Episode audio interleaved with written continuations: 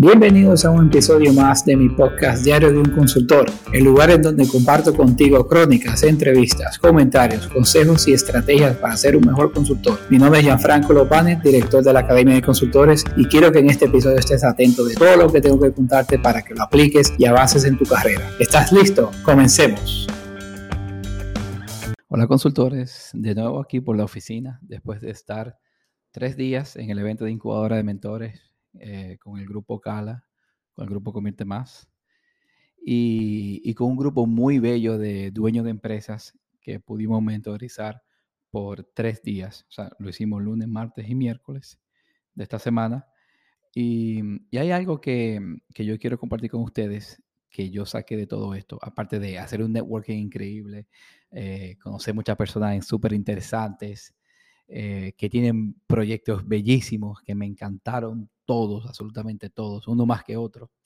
Hay algo en, en conjunto que saqué de ahí, que muchas personas lo comentaron incluso en el día final, y es que mm, como hay muchos de ellos que son dueños de empresas, que tienen una marca personal, solamente eh, salen ellos como, como figuras de la empresa y se dieron cuenta que realmente necesitan introducir más a sus equipos eh, para que la compañía se vea que es una compañía que es sólida y que tiene un equipo detrás, que solamente una sola persona no lo puede hacer nada, lo puede hacer todo.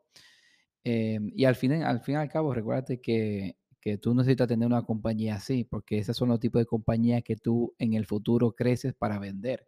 Porque eh, te pongo un ejemplo, el caso de Tony Robbins. Él tiene una compañía que Tony Robbins él no puede vender su compañía porque es él la figura. ¿Sabe? Eh, si, si, si él dice, yo quiero vender mi compañía y él sale, ya no hay compañía porque la compañía es él. Y, es como, como en, el caso de nosotros, que el grupo convierte más, nuestra, eh, la, nuestra marca personal es Vilma Núñez. Pero Vilma Núñez, ¿qué es lo que hace? Tiene un grupo detrás y cada quien tiene su, su autonomía. Total, o sea, al fin y al cabo, si Vilma decide vender el grupo Convierte Más en unos cuantos años, que esa es la meta, sería eh, eh, algo que ella sale y algo que sigue operando. Y es igual que, que, el, grupo Cala también tiene lo que son su, su equipo, que también con, con, nosotros, los directores de, de Convierte Más, pudimos mentorizar a muchas personas. Y, y, es algo que al fin y al cabo eh, tenemos que reconocer nuestro equipo. O sea, yo tengo que reconocer que Bárbara y Daniela y Jessica me ayudan muchísimo con mi proyecto de Academia de Consultores. Son las personas que, que, están encima de mí, que me ayudan con el tema de, de administrativo, con el tema, mira, Franco hay que hacer el podcast hoy, no me has entregado mi podcast, ¿qué pasa? Me, me ponen presión para que yo haga las cosas, que realmente yo como directivo tengo tantas cosas en la cabeza que algunas veces se me pasan. Entonces yo le quiero agradecer a ellas que siempre están pendientes de, de todo lo mío, a mi community que es Paula, eh, también le agradezco mucho porque ella es la que me hace un filtro de, los mensajes. Yo eh, me dice, mira, te están hablando por aquí, te están hablando por allá, necesitan esto, hago por ahí. También a mi equipo de venta, yo le agradezco a, a Neri como cabeza, que es la gerente de nosotros de venta. O sea, son personas que, nos ayudan internamente a, que nosotros podamos hacer nuestro trabajo correctamente. Y es como dijo Jeff Bezos en, un, en, una conferencia que él dio hace, hace muy poco él dice que, los altos directivos, que son los dueños de empresa o directores de una empresa, están para tomar tres decisiones correctas al día. ¿Sabe? Entonces, eh, eso es lo que yo quiero que ustedes se lo pongan en la cabeza. Tomen tres decisiones correctas al día y tengan un equipo que lo apoyen y reconozcan a su equipo.